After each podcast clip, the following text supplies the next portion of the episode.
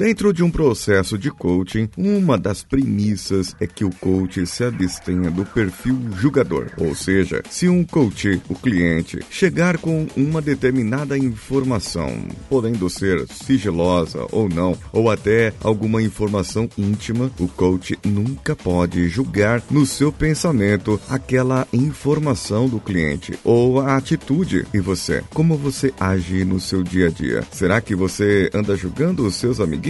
Hum, então vamos juntos. Você está ouvindo o Coachcast Brasil. A sua dose diária de motivação.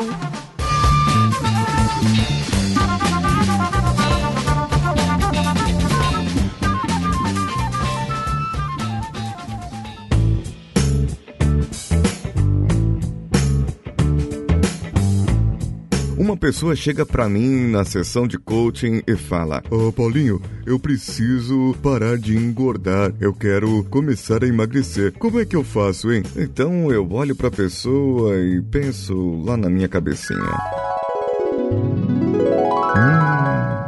Isso aí acho que não vai dar certo. Essa pessoa aí nunca vai conseguir parar de comer e vai engordar, engordar, engordar. Se esse meu pensamento atrapalhar, é, nesse caso está atrapalhando, eu não vou conseguir conduzir o processo de acordo com a pessoa, pois eu julguei pela aparência, eu julguei pelo que a pessoa me disse, a forma como ela me disse, eu julguei a pessoa pelo que ela é e não avaliei os fatos, não avaliei o que seria preciso, o que seria necessário para que eu pudesse ajudar essa pessoa. É importante para o coach, após a sessão, ele estar preparado e fazer uma avaliação e também fazer uma interpretação de si mesmo e ver onde ele errou, onde ele julgou. Mas vamos lá, essa lição não é para você aprender a ser coach, mas sim para você ver como um coach pode errar, afetando por causa de um julgamento. Ele pode afetar um processo inteiro. E no nosso dia a dia, quantos pré-julgamentos fazemos? Quantas pessoas olhamos e avaliamos o perfil da pessoa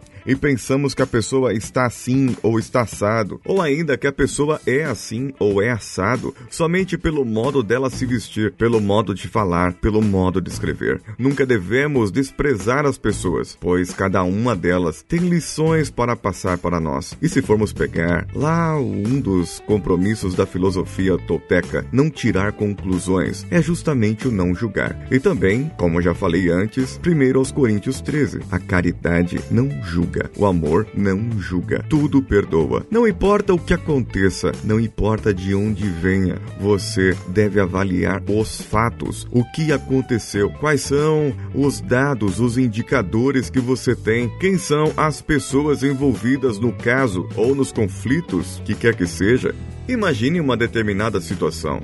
Você está num processo, sendo processado e está diante de um juiz. Tem o advogado de acusação, o advogado de defesa, tem as provas contras e as provas a favor. E o juiz está ali apenas para te julgar. É a função dele, mas ele vai avaliar as provas a favor, as provas contras, vai avaliar determinados fatores, o argumento de cada advogado então tomará a sua decisão. Com base na soma de todos esses fatores, ele vai tomar uma uma decisão. E nesse meu exemplo simplista do processo judicial, que nós sabemos que nem sempre julga do jeito que nós gostaríamos, mas ele julga pela quantidade de provas que existem ali. E se você não tem prova nenhuma que uma pessoa fez alguma coisa, você está apenas interpretando, julgando algo que a pessoa postou nas redes sociais, seja uma foto, uma frase ou qualquer uma outra coisa. Você está julgando seu amiguinho. Mas sabe que julgar não é é de todo mal, né? Porque, afinal de contas, quem julga tem um pensamento. Quem julga tem uma crítica e tem algo a falar. Quem julga, por exemplo,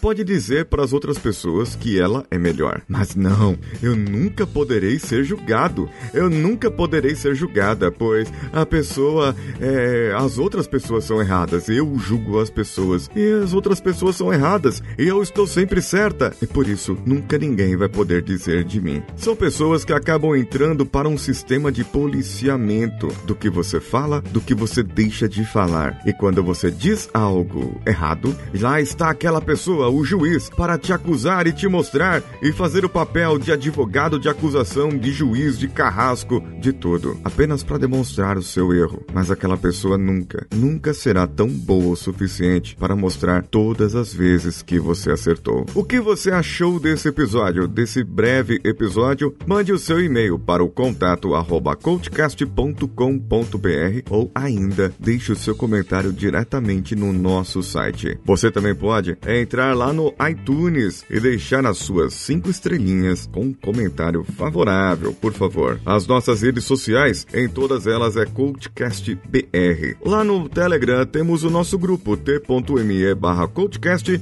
e o canal t.me barra Homens de Valor. Entre lá e veja todas as frases motivacionais que temos e dispomos lá todas as semanas. E eu dou boas-vindas aqui ao Antônio Carlos Antunes, que entrou lá no apoia.se na categoria estagiário está fazendo parte do nosso grupo de colaboradores. Em breve entrará no nosso grupo VIP lá no Telegram. É um grupo diferente desse que eu falei para vocês, hein? E ele terá direito a receber todo o conteúdo que já foi publicado no VIP e os próximos conteúdos que virão. Seja bem-vindo, Antônio Carlos, e em breve nós nos falamos. Faça como ele, entre lá no apoia.se barra coachcastbr ou padrim.com.br ou patreon.com ou picpay.me, todos eles barra coachcastbr e faça já o seu apoio. Assim, você está contribuindo para que o Coachcast permaneça e para que nós possamos crescer mais com o nosso conteúdo. Eu sou Paulinho Siqueira, um abraço a todos e vamos juntos.